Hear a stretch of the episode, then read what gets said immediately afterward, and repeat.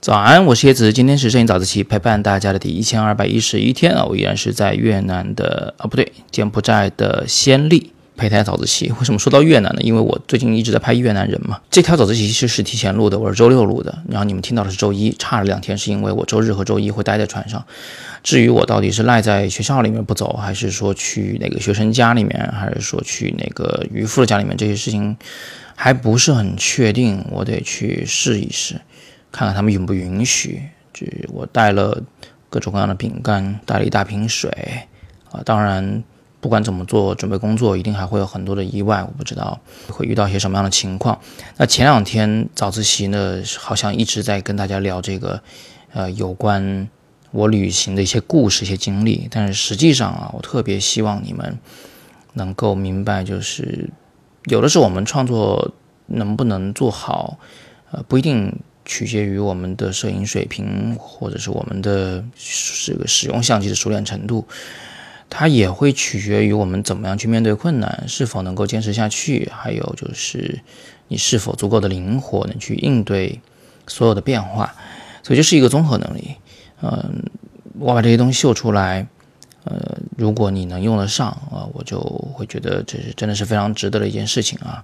那我把这些东西秀出来，有的人可能会觉得这不是摄影干货啊，但是实际上这可能是非常宝贵的经验，因为这可能是你在其他地方比较难学到的。好吧，那但是今天早自习我们还是回到摄影本身啊，就是这两天我到底拍了什么，我的项目到底是个什么情况？嗯，最简单的来讲，就是刚开始我其实只是对这群人的身份感兴趣，我去拍越南富村的越南难民。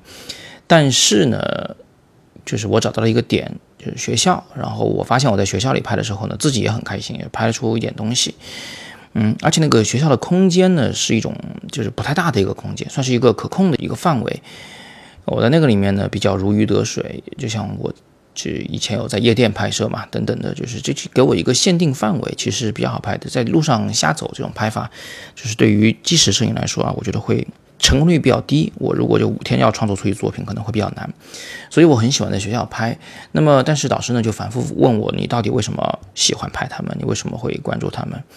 我说了很多理由啊，但是老师还一直在问。最后呢，就我找到了这个最根本的原因，就是我通过他们的童年能看到我的童年啊，他们就像是一面镜子，所以呢，我对这个感兴趣。那导师对这个答案呢？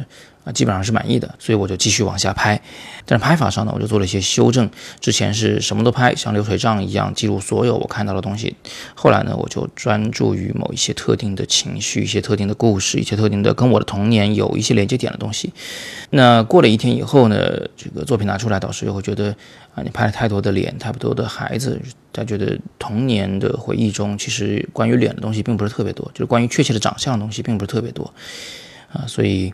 接下来我这两天呢会去多拍一点我印象中我的童年里能看到的一些东西，好吧？所以大致上就快快的讲就是这么个情况，但是这里面其实有很多的细节，包括那个我们怎么去讨论那些过程，其实都非常重要。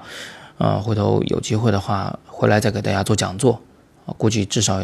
得个两个小时，我才能给你把它讲的明白，而且这得等我整个作品出来以后再讲，再回过来再进行回顾啊，可能会更整体一些，更有说服力一些。